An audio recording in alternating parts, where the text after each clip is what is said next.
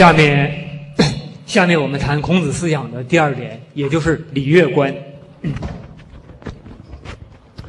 我们知道儒家是传承礼乐的，呃，结果弄得中国人也非常推崇礼乐，中华民族被称为礼乐之邦，是吧？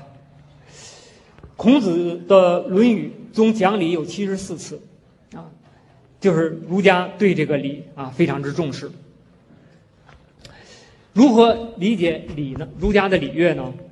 在孔子之后的儒者，他们有人把礼进一步的精礼关于礼的理论啊，进一步的精致化了。他们把礼分成了礼乐两个方面啊，就把礼和乐都成了政治符号了，不是指的那个具体的礼品啊，或者是乐器啊，而是变成政治符号了啊。乐象征着什么呢？啊，乐的意义就是同。它表示人和人是同等的，人和人同等。我们不能说人和人是平等的，因为儒家没有平等思想啊。但是它有一个人和人是同等的思想，你是人，我也是人，就是这样一个。呃，大家不要认为这个概念无足为奇。比如在种姓制度之下，人和人就是不同的、不同等的，人和人就有森严界限的，对吧？呃，那么一群人看另一群人，就跟我们啊看那个牛马。就是那种感觉差不多，啊，但是儒家不这么看，啊，人和人是同等的，既然他们是同等的，他们就要相亲相爱，这个道理就叫仁。什么是仁呢？仁者爱人，啊，爱人就是仁。礼的另一个呃，礼的另一个方面就是礼，那么礼这个符号的含义就是义，它的意思是说人和人是不同的。比如说，君主和臣子怎么能同等呢？啊，比如说父亲和儿子怎么能同等呢？比如说丈夫和妻子又怎么能同等呢？是吧？所以人和人是不同等的啊。既然人和人在社会中占有了不同的名分，那么身份低的人就要尊敬、奉侍身份高的人，这就是敬。那么这样一个道理就叫义。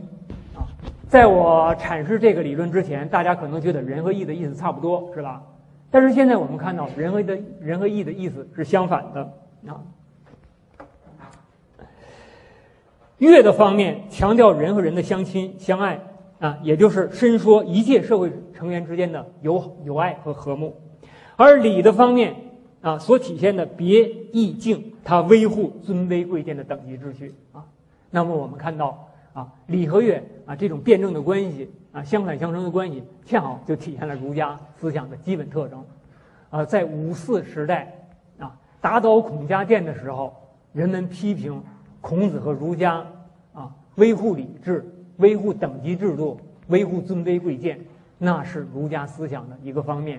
但不仅仅如此，儒家思想还有一个乐的方面，伸说仁爱的方面。那人。也就是亲亲，那人来源于氏族成员那种骨肉同胞的关系啊，那种亲密关系。但是当这个社会扩大了之后，这个爱啊也就被推广到一切人了啊。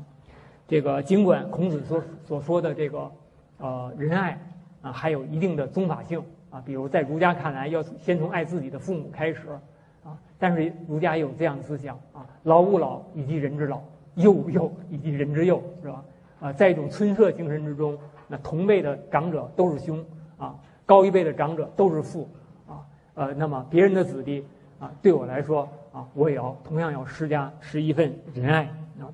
所以仁啊，经过仁爱经过孔子的阐释，就具有了一种普遍性，也具有了一种超时代的超宗法的意义了。伸说仁爱，在今天看来啊，好像是老生常谈啊，但是在当时啊，还是具有划时代的意义的啊。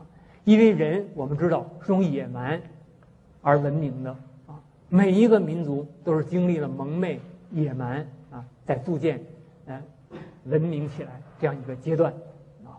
我们也可以这样想啊，人就是狼，嗯啊，他们在一起互相争斗、互相撕咬，是吧？啊，就以那种方式生活着。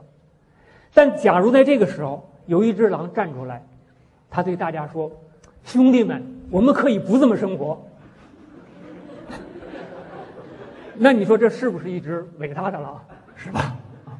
啊，在中华文明的轴心时代，出现了一位孔子，他深说仁爱，由此这个滋润、塑造和影响了两千年之后啊，两千年以来中国人的思想观念，向他们的每一个中国人的心中灌注了一种仁爱的理念。啊，那你说孔子是不是圣人？是吧？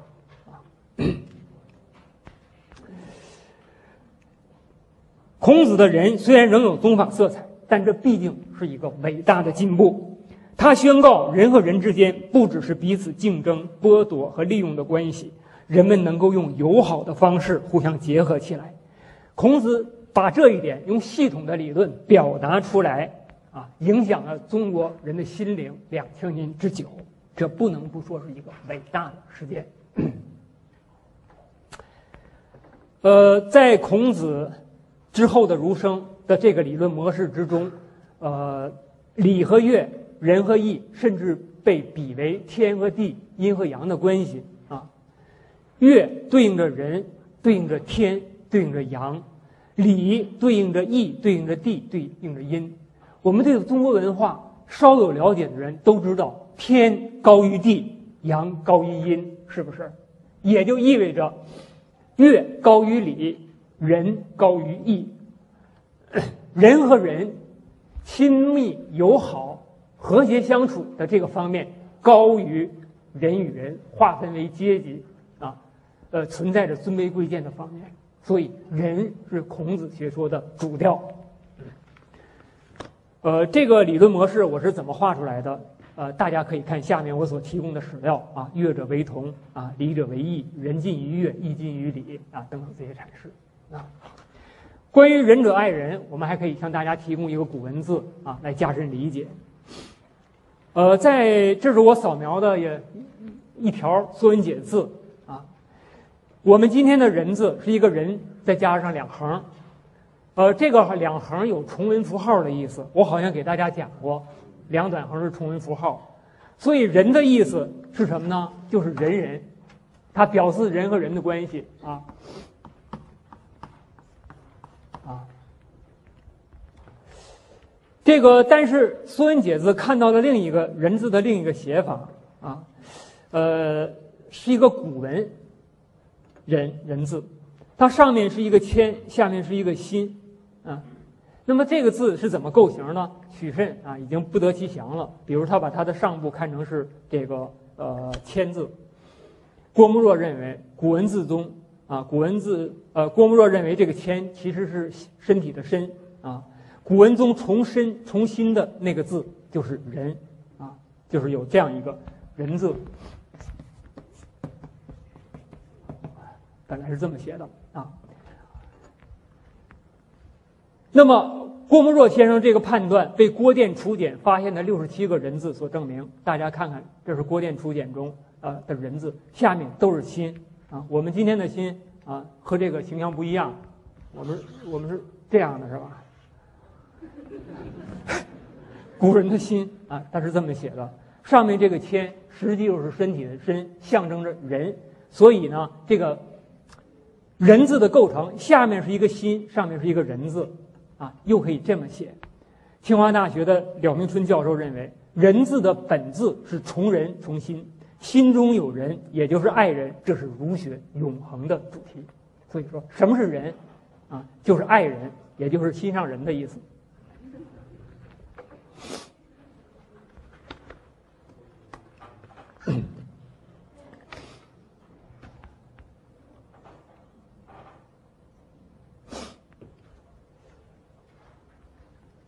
呃，下面我们谈谈儒家思想的第三点，就是君子观啊。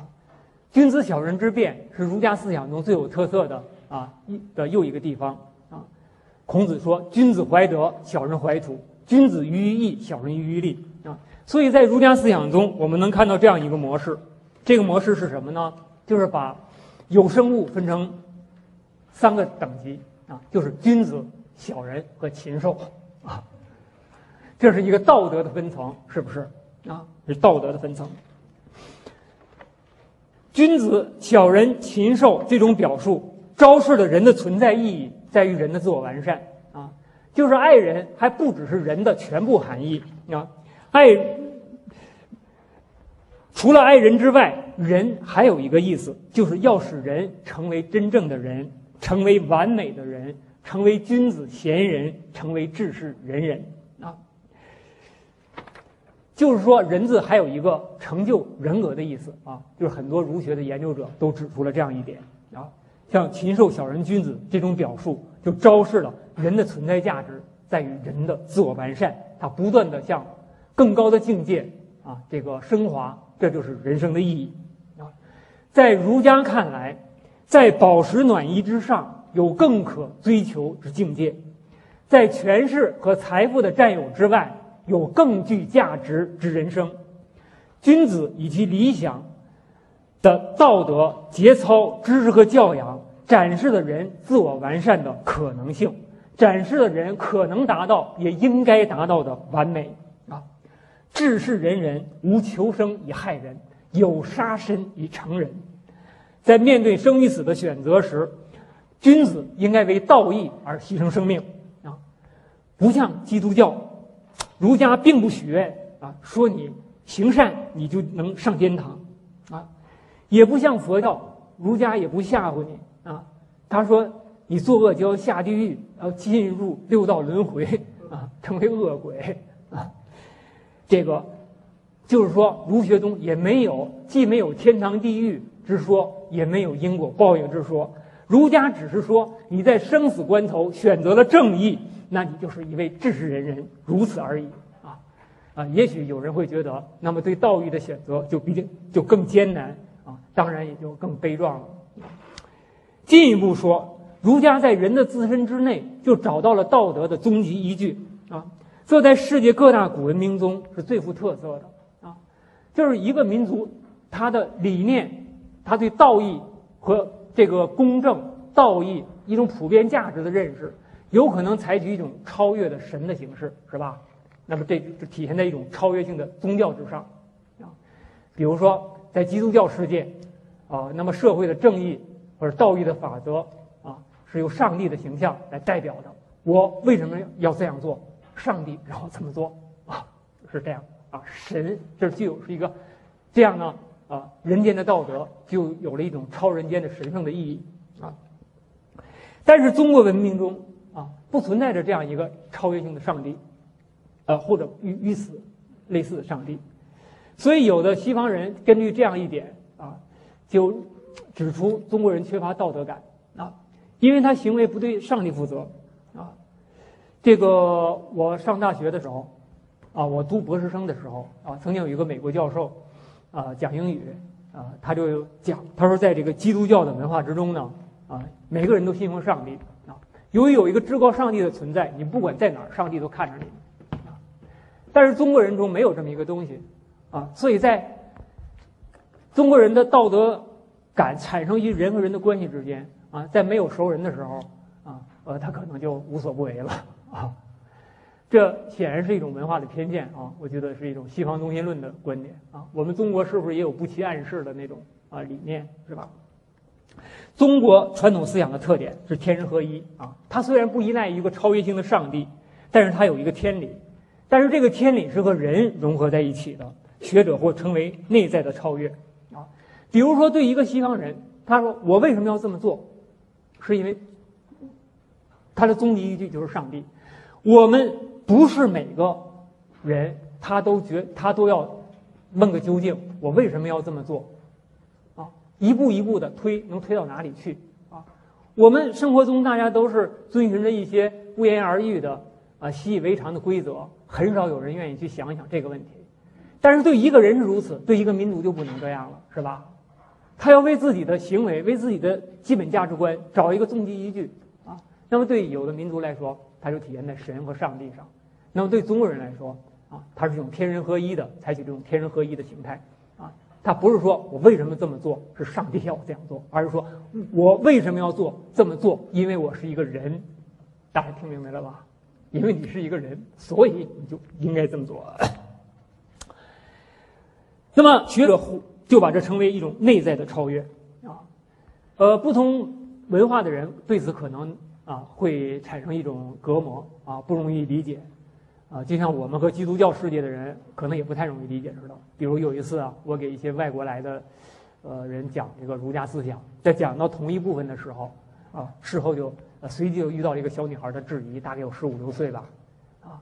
他说：“严老师，你说中国人没有上帝啊？可是没有上帝的力量，我们怎么我怎么能够战胜恶呢？” 是吧？呃，那个是一个一个特别，就是说那种那个，呃，很很纯正的那个种一一个孩子，一个基督徒啊。他说没有没有上帝给我们力量，我们无法战胜这个恶啊。但是这个可能不同民族文化之间，他就会呃存在着利益。他觉得我们有点不可思议，我们也可能就大家听了好像也在发笑，是吧？啊。但是有一点，我们可以做一个用后果来证明，就是在中国两千年的历史上出现过无数。这个君子贤人，治世仁人，是吧？那，所以你说中国人没有道德感，呃，这个绝对是一个文化偏见啊。君子的理想落实在政治上，就意味着第一，君子贤人应该是统治者，或者说统治者应该由君子来担任啊。这就是中国传统根深蒂固的君子治国论。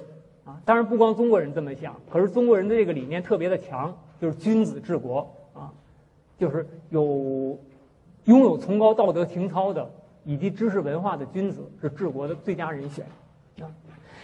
这是第一点啊，就是君子治国论和贤人政治思想。第二呢，就是理想的社会和政治应该是每个人都成为君子啊，统治者者的责任也就成了教化。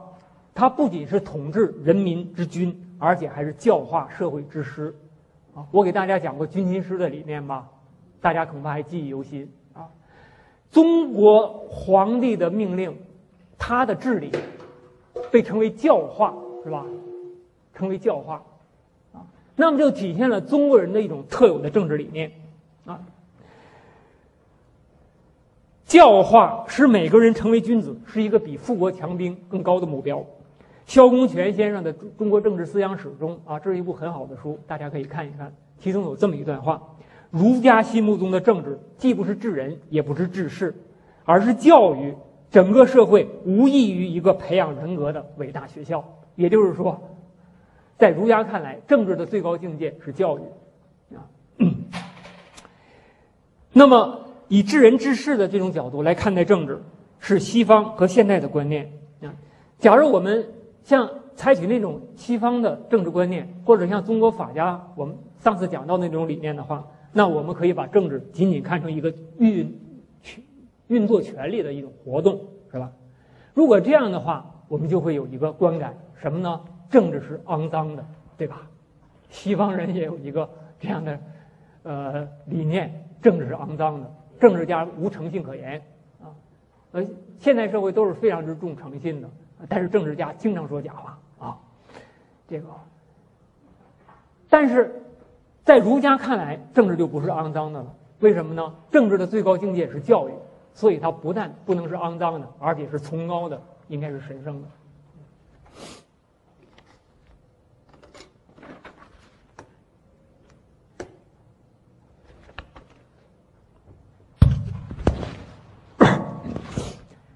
呃，下面我们在孔子之后再谈两位先秦儒家的代表人物啊，一位是孟子，啊，一位是荀子，啊，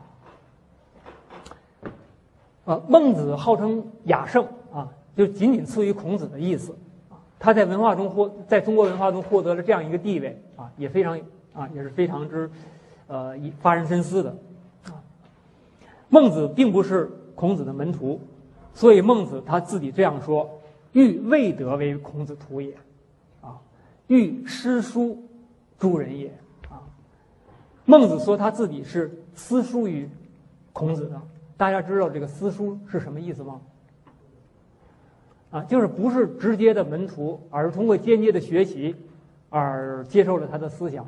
这种情况呢，就叫私书，啊，呃。呃，所以现代生活中有的时候我们还使用这种话叫客气话，啊，比如碰到一位老先生啊，我虽然不是他的弟子，但是我很崇拜他的学问读了他的很多书啊，也可以这么说，我是私书您的学问的啊，也可以这么说。书呢，就是实的意思啊，这个书就是是实的意思。大家在画面左面看到的图片是孟庙，北宋建，位于山东邹城。啊，雅圣殿就是第四进院落。画面右侧是曲阜城南十三里的府富村，啊，传说是孟子出生地，有孟子故里街，啊，孟母三迁的这种这个故事啊，可能就发生在这个地方。下面我们谈一谈孟子的思想。啊。孟子虽然不是孔子的嫡系弟子，啊，呃，但有一种说法，他以子思啊为老师，呃，所以他的思想可以由子思增深而追溯到孔子，啊，所以学术史上有一个思孟学派的说法啊，就是孟子的思想和子思相近啊，通过子思，然后可以追溯到孔子。孟子的思想首先是继承了孔子的仁爱精神，并且呼吁仁政，啊他在政治上啊强烈的呼吁仁政，呼吁王道，啊，在这点上呢，孔子啊和孟子啊都是相同的，什么呢？啊，他们都是社会中的另类，在当时的呃政治社会发展趋势中啊，他们是边缘化的，没有多少国君啊愿意听他们的主张。啊，他们的见解有可能被国君认为是迂阔啊，认为是遥远，认为虚无缥缈、缥缈而不屑一顾的啊，是这样的，啊，处于这样的一种情况。因为我们看孟子，他是以这样的一个另类的眼光看社会啊，比如战国是一个连年兼并的时代，烽烟四起的时代，是吧？啊，那么对于胜利者来说，他可能觉得我们打出了国威，打出了军威啊，但是在孟子看来。他的观感却是这样的：征地以战，杀人营也；征城以战，杀人营城。此所谓率土地而食人肉，啊，给予了强烈的谴责！这就让我想起了海明威一部小说的题目，大家可能都知道《永别了，武器》。也就是说，孟子是反战的，是吧？啊，反对一切战争的。上一讲中，我们也谈到，战国是是一个经济高度发高速发展啊，财富大量增加啊，各国的 GDP 大概都不在都在不断的高速增长，是这样一个时代。但是这个孟子也没有去歌颂这个时代啊，歌颂主流，加入到主旋律的行列之中啊。孟子看到的是另一幅景象：抛有肥肉，就有肥马；民有饥色，也有饿殍。此率兽而食人也。他站在那个被侮辱和被损害者的一方啊，强烈的谴责生活中的贫富不均啊和这个呃人民的苦难啊。孟子的这种态度啊，又让我想起了元朝的一句散曲，大家也必定知道：兴百姓苦，亡百姓苦。所以。孟子和这个时代的发展的主流，也就是和所谓的历史趋势格格不入，但孔子和但孟子和孔子一样，他们由此而不朽，赢得了中国人的永恒敬意，也像人类历史上很多伟大的思想家一样啊，他们都不是顺应时代，而是时代的批判者。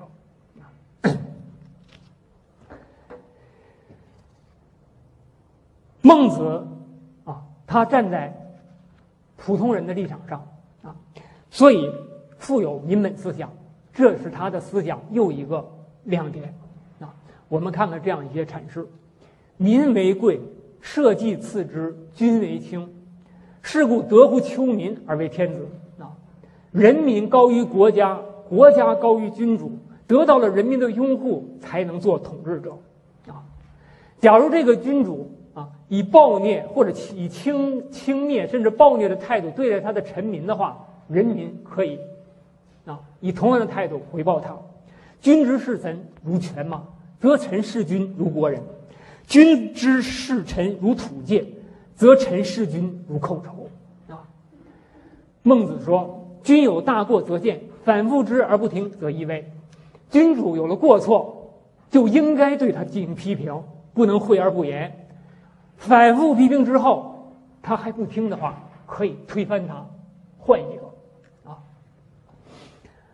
如果遇到了一位暴君，他不肯自动下台的话，那么可以把他杀掉，就是革命。”啊这个早期的儒家有一个思想，就是汤武革命论，说的就是这个道理啊。儒家是主张革命的，啊，当然这个革命和我们今天的革命意思不太一样啊。但是这个革命也有，就是它是针对暴君的，啊，可以革暴君之命。呃，汤武革命的思想到了汉代以后啊，统治者不欢迎，也没有没有多少人讲了。但是早期儒家还不是如此。早期儒，我们现在谈儒儒家呀，大家可能受电视里那些讲座的影响，觉得就是修身养性做好人，是吧？其实不是这样啊。我刚才谈的也给大家可能会有一个感受，儒家是当时社会中的一种，用今天的话就是持不同政见者啊，那非常富有批判性和战斗性的啊。比如对于那些暴君，孟子是这么说的：“残贼之人谓之义夫，义夫就是独夫民贼的意思。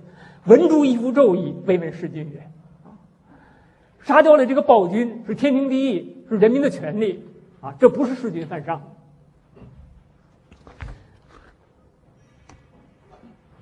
民为贵，社稷次之，君为轻，这样的思想啊，也体现了这样一种理念，就是民权高于主权，主权高于君权。朱元璋的朱元璋虽然是一个农民起义的领袖，啊啊，虽然他是一个。当年也是个要饭的，在他做了皇帝之后啊，他附庸风雅要读孟子，那么这个专昔昔日的农民起义领袖，当今的专制皇帝，在他读到孟子书中那些话，也就是刚才我念给大家那些话的时候，极其愤怒啊！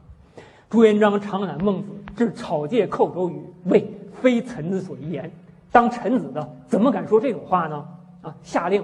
罢孟子之配享，就是祭祀孔子的时候，不是有孟子配享吗？把孟子的牌子给他撤掉，还说有敢进谏的，就以大不敬论，大不敬是要砍头的，是吧？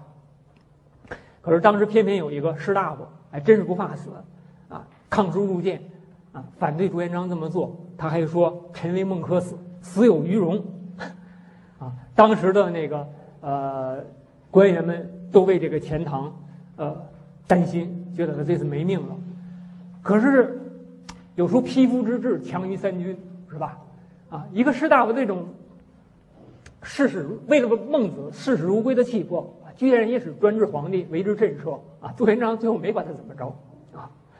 但是孟子配享啊，虽然后来恢复了，呃，朱元璋仍然这么想，让学校里的学生啊读到这样的字眼极其不妥，于是下令那些御用文人。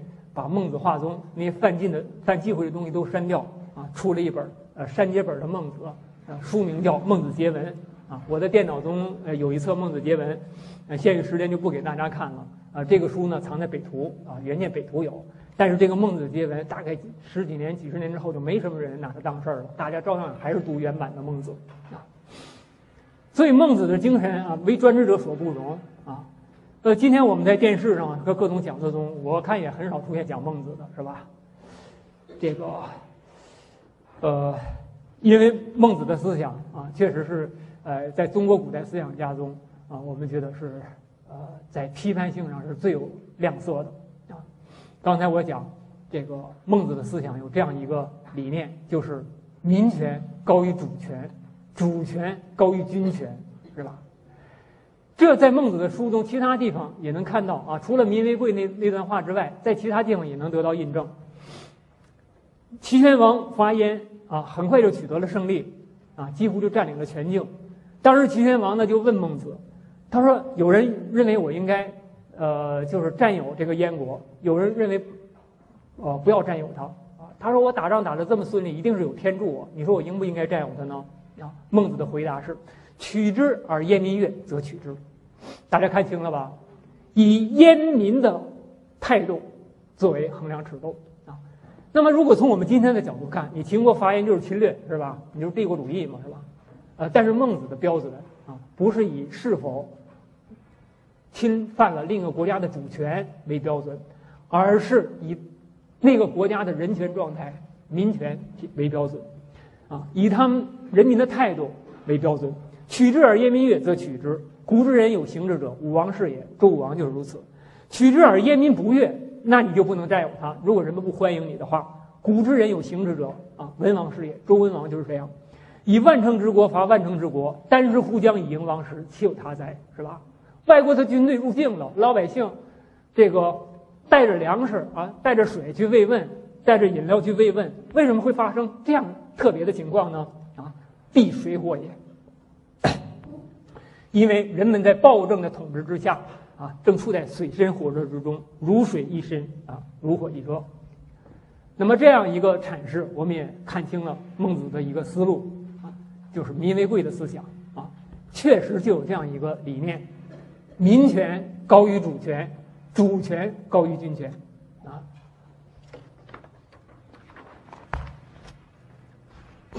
最后呢，我们还提及一点，就是在孟子的思想之中，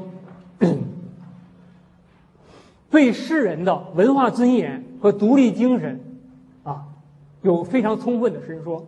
啊，在孟子书中，我们能读到这样的话：居天下之广居，立天下之正位。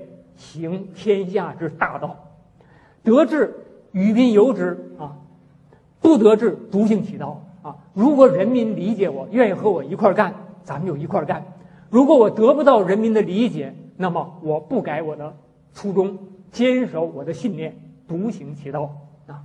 富贵不能淫，贫贱不能移，威武不能屈，此之谓大丈夫啊。税大人则藐之，勿视其为为然啊！刚才给大家念过这句话了。在你游说那些达官贵人的时候，啊，你就是要看不起他们，不要被他们道貌岸然的样子所吓倒！这是一种浩然之气。孟子主张培养自己的浩然之气，五善养五浩然之气，志大志刚。那么这种浩然之气，也在两千年中塑造了中国士人的品格。我想很多同学都知道这样的诗句：“天地有正气，杂然复流行；下则为和月，上则为日星。愚人曰浩然，佩佩乎色昌明。”大家知道是谁的诗吧？文天祥的《正气歌》。文天祥这位伟大的爱国者，他所伸说的浩然之气，就是来自孟子的激励。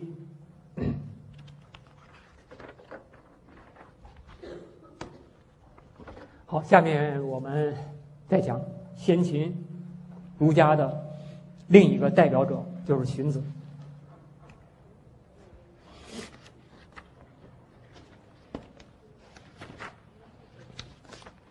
荀子的名字叫荀况，他是赵国人。年十五岁的时候，就在稷下学宫游学。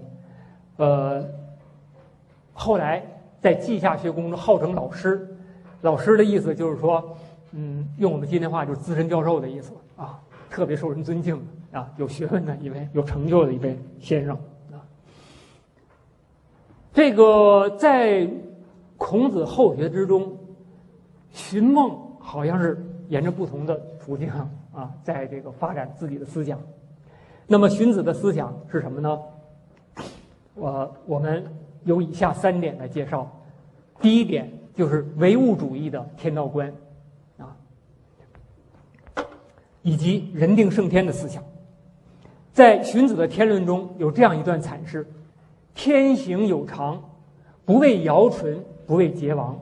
应之以治则吉，应之以乱则凶。啊，当年我读中学的时候，课本上就引了这段话。啊，现在中学课本还有是吧？啊。那么这段话呢，呃，大家已经不陌生了，呃，它被学者称为一个光辉的唯物主义的命题。我们觉得，我们刚才讲了，中国古人不同的思想家阐释的是不同的天，啊，那么荀子所阐释的是一个什么样的天呢？就是一个自然之天，纯自然的，是吧？它的运行有自己的规律，不会为尧这样一位贤明的君主就存在，啊，也不会为夏夏桀这样的。呃，暴君啊，这个规律就消失。你如果顺应着这个规律去统治，你就会得到好的效果；违背了它，就会发生混乱，啊，那么这样一个阐释啊，确实是这个啊啊非常之精彩。啊，我们甚至啊课间有一位呃有人问我，汉代的儒生和先秦的儒呃儒学有什么不同？就是汉代儒学，我说汉代的儒学啊就高度神道化了啊，天就成了一个有意志的主宰了啊，讲天人感应，讲什么灾异说、福瑞说啊，就出现那样一套东西。但是荀子不是这样，在荀子那个天中，啊，是一个纯自然的天，啊。荀子思想第二个富有特色的地方就是性恶论，这和孟子相反。孟子是主张性善的，啊，孟子认为这个善性存在于每一个人的心中，啊，每一个人都可以有成为圣人的可能，这就是儒家思想的一个特点，啊。刚才我讲儒家的君子观是吧？所以儒家思想一个最大的特点就是每一个人都有成为圣人的机会啊，这点和佛教都有点相似。每个人经过修炼都可以成佛，众生平等，是吧？那么儒家也认为，徒之人可以为禹，人皆可以为尧舜啊。我不知道在基督教中有没有类似的说法，就是每一个人呃都可以成为什么什么什么圣人，每一个基督徒都能成为圣人啊啊，也有。呃，但是这种圣人是比一般的信徒要高得多的那种，很有神圣性的那那那样的。这个咱们事后再讨论吧啊。就是说，呃，孟子他主张性善啊，每个人都有有成为尧舜的可能。但是荀子的思路完全不同，他说：“人之性恶，其善者为也啊。”每个人的天性都是恶的啊。之所以后来能表现出善，那是由于伪的原因啊。但在这里，大家一定不要把这个伪理解为虚伪啊，说人这个的善良都是表面装的，都是虚伪啊，都是心地肮脏啊，不是那个意思。这个伪是什么意思呢？人为的意思啊。为这个字就是由人和为加在一起，就是说人的性天性就是恶的。比如一个一群孩子，你拿一个苹果给给一群孩子吃，他们肯定得打起来，是吧？啊，不信你拿什么巧克力啊、苹果呀。啊，什么蛋糕啊？你试一试啊，就要争起来啊，就像你养的宠物养好几只，它也会争食一样啊。人天性就是如此啊。那么，之到了一定年龄啊，就孔融让梨的故事就出来了，是吧？这是由后天教化，是人为的教化，是社会教育所造成的。教育依赖于什么呢？依赖于礼义啊，用礼义去教育。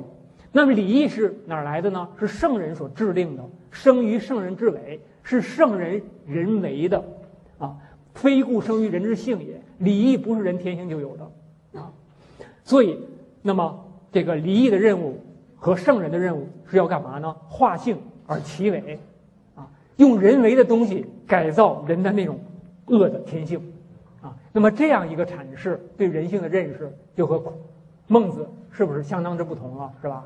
啊孟和孟子相当之不同了啊。那么由此，这种礼礼义或者礼制就有限制人的行为、改变人的行为的意义啊。它作为一种制度性、一种架构性的东西，那么它和制度、国家制度啊就异曲同工。就是它进一步发展就是国家制度了。所以为齐而生礼义，礼义是人为的东西，生出了礼义之后，就要制定相应的制度啊。礼义起而制法度啊，甚至。必要的时候要制定法律，那么在这种这这个时候，荀子就由儒家的思想逐渐的转向了法家，因为按照这个逻辑去论证，法律也是必要的，是吧？那么由此我们就进入荀子思想的第三个特点，什么呢？以礼入法，儒法兼宗。啊，我们在荀子书中能看到很多阐释，就是荀子对于王道和霸道给予了同等，几乎是同等的尊重。啊这和孟子完完全相反，对那些呃能够开辟土地啊，能够搜刮民财的呃官员啊，这个孟子说啊，这个呃现在的君主把这样人看成是最好的臣、最好的大臣啊，这在古代就是民贼啊。那些能打仗、能够攻城略地的呃军人啊，那么也是为这个呃统治者看成是最好的将领。那么孟子也说，这种人在古代那就也是民贼。所以，对于富国也好，对于强兵也好，孔子都持一个强烈的排斥态度啊。他觉得都和王道不合，因为霸道的内容是什么？霸道的内容就是富国强兵，是吧？那么王道就是讲教化、讲仁政啊。而荀子呢，与孟子就不一样了，伦理尊贤而忘，重法爱民而霸。在也就是说呀，我们简单的说，荀子的思路是这样的：霸道也没什么不好，霸道再加上仁政就是王道。啊，所以王道还是比霸道高，但是它和霸道也是息息相通的，就霸道再加上仁政就是王道。那么啊，孟子的思想。